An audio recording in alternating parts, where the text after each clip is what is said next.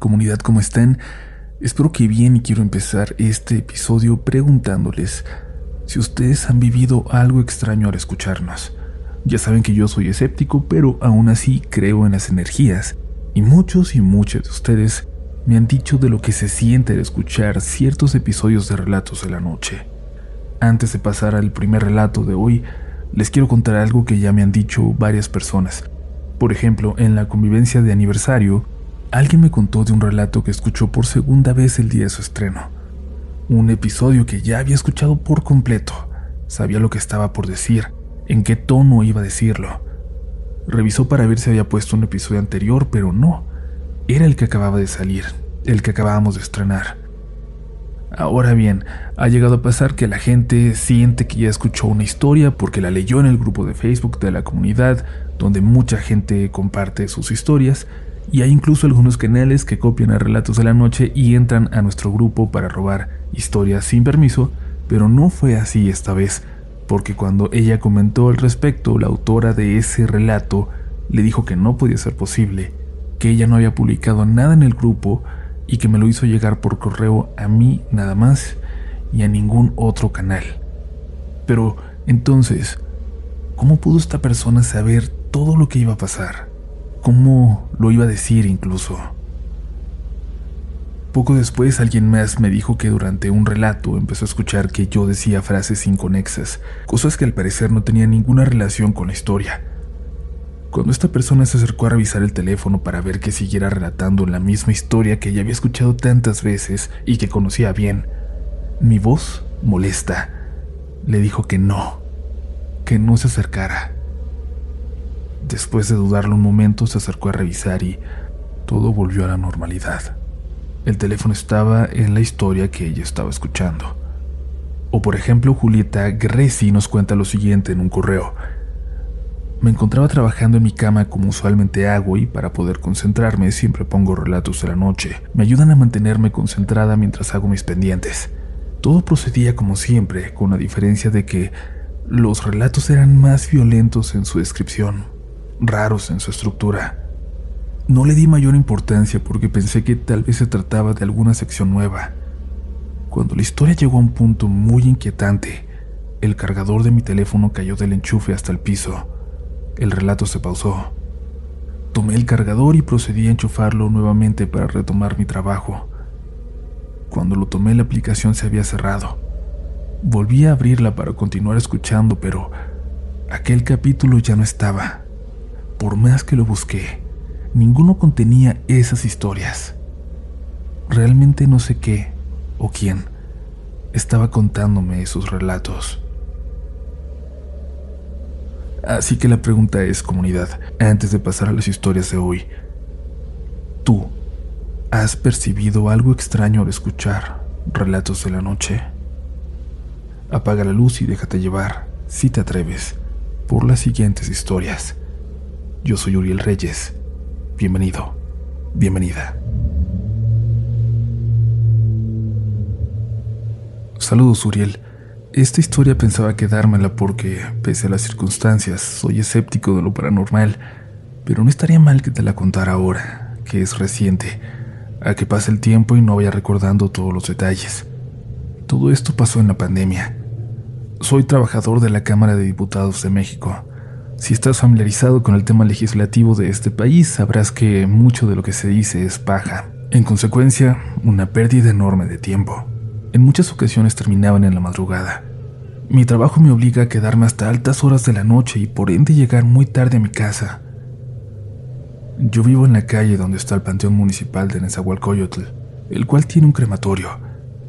Durante el pico más alto de muertes en el país por la pandemia, mi calle se inundaba de una espesa niebla negra.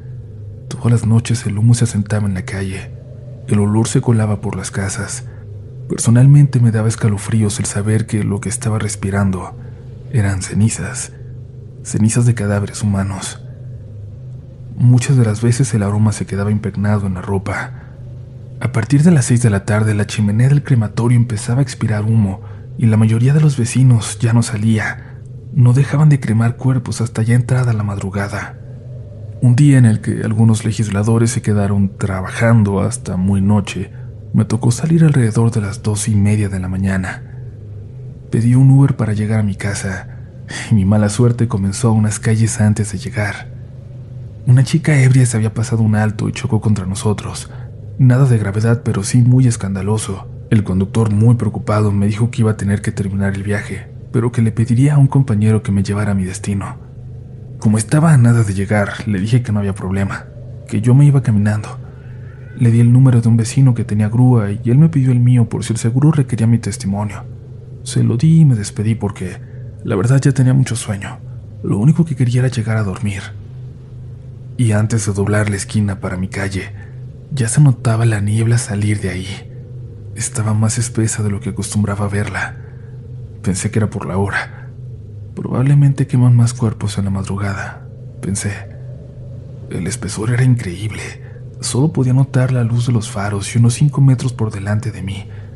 Tal vez porque es peligroso trabajan más en un horario sin tráfico, concluí. Pero de un momento a otro, me pareció ver una silueta humana pasar frente a mí e inmediatamente pensé que iba a ser asaltado. Y es que, como sabrán, Ness es conocida por su poca seguridad. Y sí, debí considerar eso antes de no esperar a otro Uber, pero resignado seguí caminando esperando lo inevitable. Volvió a pasar una silueta escondida entre la niebla.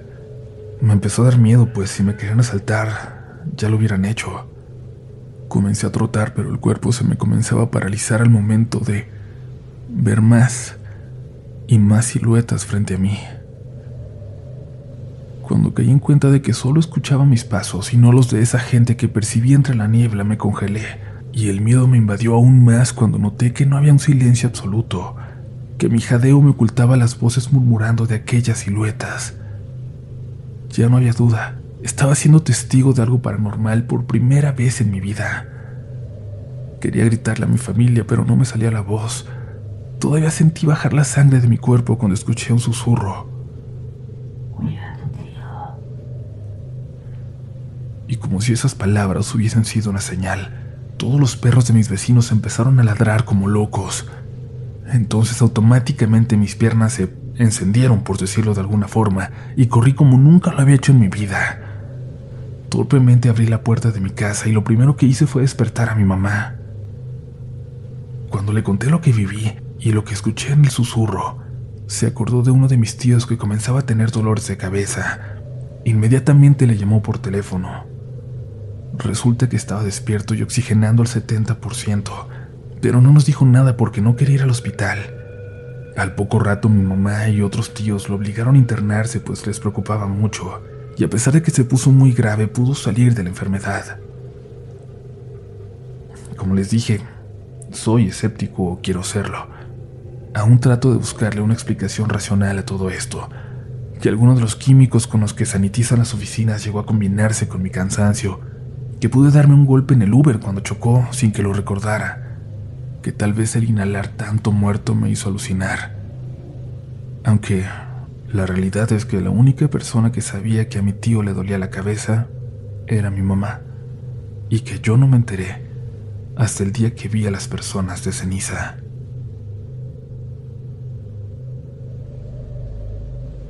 Hola comunidad, espero que todos se encuentren muy bien.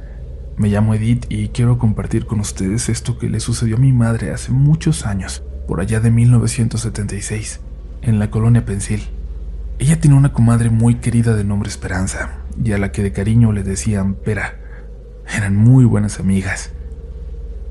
Un día mi madre se encontraba en casa doblando ropa cuando de pronto se sintió muy muy cansada. Se sentó en la cama recargándose en la cabecera y cerró los ojos y se quedó profundamente dormida. Entre sueños vio que su comadre entraba a la recámara Llevaba puesto un vestido blanco con un chal del mismo color que le gustaba mucho.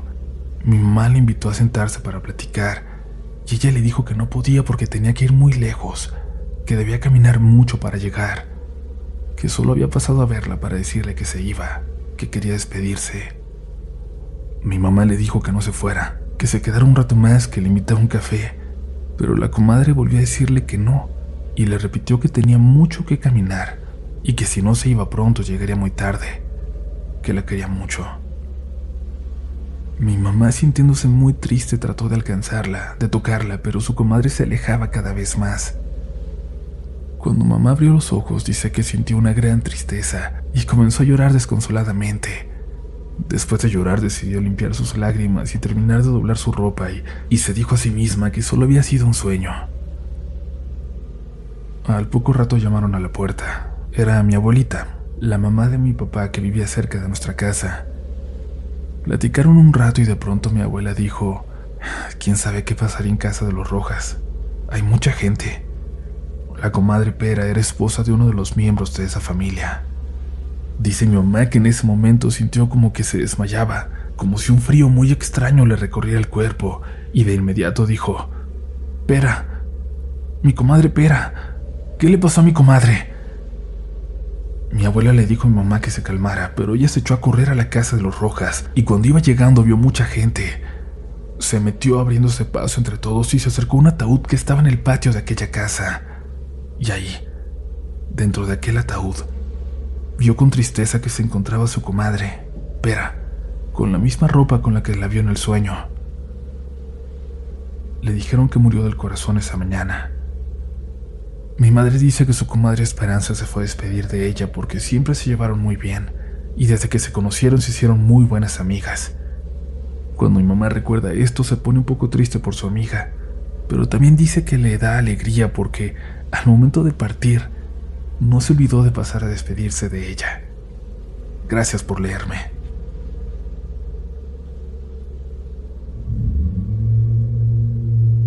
Gracias por continuar en este episodio, comunidad. Aún no se acaba, pero como siempre te queremos invitar a que nos compartas tu historia, por más corta que te pueda parecer. Compártela con nosotros ahora más fácil en nuestro sitio web rdlnoficial.com Puedes encontrar un formato para hacerlo si te cuesta redactar y también nos encantaría saludarte en nuestras redes sociales, que también son RDLN oficial en todas partes. Las mías personales son Upolch, aunque como ya les he dicho, ahí no solo publico sobre historias de fantasmas, pero igual me encantaría saludarles. Pero por ahora es momento de continuar, ahora sí, con historias de fantasmas. Sigue escuchando relatos de la noche. Hola comunidad, mi nombre es Gabriel Pineda, soy de Coatzacoalcos, Veracruz. La historia que voy a compartir con ustedes no es mía, sino que es algo que le ocurrió a mi amigo Juan. Voy a contarle exactamente como él me la narró a mí. Hace unos cuatro años yo trabajaba como repartidor motociclista en un diario muy conocido aquí en Coatzacoalcos. No tenía mucho tiempo viviendo con mi novia. Apenas empezaba a experimentar las responsabilidades de formar una familia, aunque en ese momento solo éramos mi pareja y yo. En una ocasión repartiendo en Oteapan, una de las rancherías cercanas, quise entrar al pueblo por un atajo para poder acortar el camino y evitarme dar tantas vueltas. Esa carretera me sacaba fácilmente entre Oteapan y Chinameca. Eran cerca de las 3 de la mañana y yo estaba en medio de la oscuridad. Justo en una de las curvas, noté que mis luces comenzaron a parpadear. La cadena sonó como si se hubiera reventado y el motor se apagó. Me bajé para ver si podía arreglar la cadena. Mientras estaba agachado iluminando la motocicleta con la lámpara de mi celular, sentí una mirada sobre mí. En ese momento la emoción de estar recién juntado solo me permitía pensar en mi mujer, así que no presté ni prestaba mucha atención a lo que pasaba a mi alrededor. Al darme cuenta de que la cadena y el motor estaban bien, me levanté. Volví a subirme a la moto e intenté arrancar para poder irme. Miré hacia el frente y para mi sorpresa, vi a un ente, solo sí podría describirlo, medio escondido entre la hierba. Era pálido y muy alto. De lejos podría pasar por un ser humano, pero a pesar de la oscuridad, alcancé a ver su rostro. No tenía nariz, solamente tenía los huecos de las fosas nasales. Tampoco tenía boca. Sin embargo, lo que más miedo me dio fue que en lugar de ojos, solo tenía unos cuencos oscuros. De repente noté que había otros seres como él, solo que estos no eran tan altos. No los había visto porque los había estado escondiendo detrás de su cuerpo. A pesar de que ninguno de ellos tenía ojos, pude sentir su mirada. No sé cómo, pero podían verme. Nunca intentaron acercarse a mí, Incluso creo que ellos también se sentían amenazados por mi presencia. No querían ser vistos. Estaba tan nervioso que me temblaban las manos y me costaba meter la llave en la rendija. Intenté encender el motor varias veces, pero no arrancaba. Volví a bajarme y no me quedó otra opción que comenzar a empujar la moto para irme de ahí. Cuando avancé unos metros, el motor por fin encendió. Me fui directo al Palacio Municipal de Oteapan porque ahí me conocían los guardias, y en cuanto llegué me preguntaron si estaba bien, qué había pasado. Yo estaba completamente pálido. Les pedí que por favor me permitieran quedarme ahí hasta que amaneciera. Ellos pensaron que me habían querido saltar y yo no los contradije. Desde esa noche he hecho lo posible para que todas mis entregas sean de día. Cuando he tenido que trabajar de madrugada, Evito pasar por esa zona. Nunca seré capaz de olvidar lo que vi. Y sé que siguen ahí, escondiéndose entre la vegetación del monte. Hola Uriel, te escribo desde San Diego, California. Quisiera pedirte que en caso de que publiques mi relato en el podcast sea de manera anónima, ya que a mi esposo no le gusta exponer esta parte de nuestras vidas. Tengo su consentimiento para compartir esta historia con la comunidad, sin embargo, él insistió en que se respetara su anonimato. Mi esposo habla dormido. A mitad de la noche, él se sienta en la orilla de la cama y comienza a hablar. A veces logro entenderlo, pero por lo general solamente dice cosas sin sentido, palabras aleatorias que para mí no tienen ningún significado. Antes de casarnos, él me contó que en su adolescencia presenció múltiples eventos paranormales. Al parecer, durante las noches, un hombre entraba a su habitación. Se sentaba en una esquina del cuarto solo observarlo. Cuando este hombre aparecía, él perdía el control sobre sí mismo. Ese ser lo dejaba inmóvil. Por más que quisiera levantarse de su cama e irse, su cuerpo no le respondía. Me cuenta que intentaba gritarle a sus padres, pero en esos momentos tampoco podía hablar. Esto le ocurrió tantas veces que terminó por acostumbrarse y poco a poco le fue perdiendo el miedo a esa presencia. Siendo sincera, nunca creí que lo que me contaba fuera real. No me malentiendan, no pensaba que me estuviera mintiendo. Simplemente soy una persona escéptica y siempre intento buscarle una explicación lógica a todo lo que sucede. Yo le dije que lo más probable era que sufría parálisis del sueño, e incluso le recomendé que fuéramos a ver un médico. Hace poco tomamos la decisión de remodelar nuestro hogar, así que tuvimos que salirnos unas semanas de nuestro departamento. Mis suegros nos ofrecieron quedarnos en su casa para que no gastáramos dinero en hoteles. Actualmente estamos durmiendo en la que había sido la recámara de mi esposo, donde dice que se le aparecía este hombre. Un día mientras doblaba la ropa, me puse a escuchar podcasts de terror como siempre. En total escuché cuatro episodios. Por alguna razón una de las historias que narraban se me quedó grabada en la cabeza. La historia era sobre una criatura con cuernos, mitad animal, mitad humano. Mientras escuchaba este episodio comencé a sentir mucho miedo, más de lo normal. Se me erizó la piel solo de pensar cómo sería estar en presencia de de un monstruo como ese. Terminé de guardar la ropa en los cajones y seguí con mi día. Sin embargo, no pude dejar de pensar en lo que había escuchado. La descripción que habían hecho de este ser era tan detallada que era imposible no imaginarlo.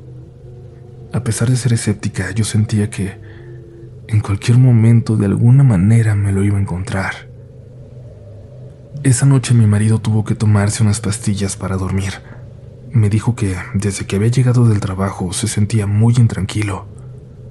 La pastilla tardó mucho en hacerle efecto, pero al final Ambos nos quedamos dormidos. En la madrugada él comenzó a inquietarse. Seguía profundamente dormido, pero como de costumbre, empezó a hablar solo. En ese momento no le di importancia. Se sentó en la orilla de la cama y de pronto sus palabras comenzaron a tener sentido. Ahí está, me dijo. Ahí está. ¿No lo ves? ¿Cómo es posible que no lo veas? Yo volteé a ver hacia donde él me indicaba y no vi a nadie. Sin embargo, a pesar de que yo no era capaz de percibir lo que él estaba viendo, me sentí observada. No necesitaba verlo para saber que aquel hombre del que mi esposo me había hablado tanto estaba ahí, con nosotros. Nunca había sentido tanto miedo en mi vida. Mi corazón se aceleró y mi cuerpo comenzó a temblar. No pude desprenderme de la sensación de que me estaban mirando. Intenté tranquilizarlo. Él me seguía preguntando si yo también podía verlo. Ay, no hay nadie, amor, le dije. Solamente estamos nosotros. Cálmate, por favor. Él comenzó a inquietarse todavía más. Se levantó de la cama. Quise volverlo a acostar, pero se negó. Ahí está, me dijo, esta vez casi gritando. Ahí está el hombre mitad bestia. Ahí está el hombre de los cuernos. Cuando me dijo esto sentí que mi corazón se frenó. Justo en ese momento nuestra perrita comenzó a ladrarle a la esquina de la pared donde mi esposo decía que estaba ese hombre. La perrita saltó a nuestra cama, se puso en posición de ataque como si quisiera defendernos de alguien. Comenzó a ladrar tan fuerte que pensé que mis suegros se asustarían, irían a ver qué estaba pasando, pero no fue así. Ni siquiera fueron a tocarnos la puerta. Logré tranquilizar a mi esposo. Incluso hice que volviera a acostarse. Le repetí que no había nadie más en la habitación. Solamente estamos nosotros. Dije, esta vez para mí. Para recordarme que yo no soy creyente de lo paranormal. Nuestra perrita dejó de ladrar. El silencio se apoderó de toda la casa. Sin embargo, yo seguía aterrada. Miré la hora en mi celular. Eran las 3.24 de la madrugada. Yo ya no pude volver a dormirme, me sentí intranquila. Toda la noche tuve la sensación de que alguien me estaba observando. A las 5 de la mañana sonó la alarma de mi esposo. Yo me hice la dormida en lo que él se listaba para irse a trabajar, pero parecía angustiado. Estoy segura de que él tampoco había podido descansar. Antes de irse siempre me da un beso de despedida. Cuando se acercó a mí para besarme, lo escuché muy claramente decir, Dios, no la dejes sola. Me sorprendió porque él no es una persona religiosa. Ese día me disculpé con mi suegra por el escándalo que había hecho nuestra perrita durante la noche. Ella no sabía de qué estaba hablando.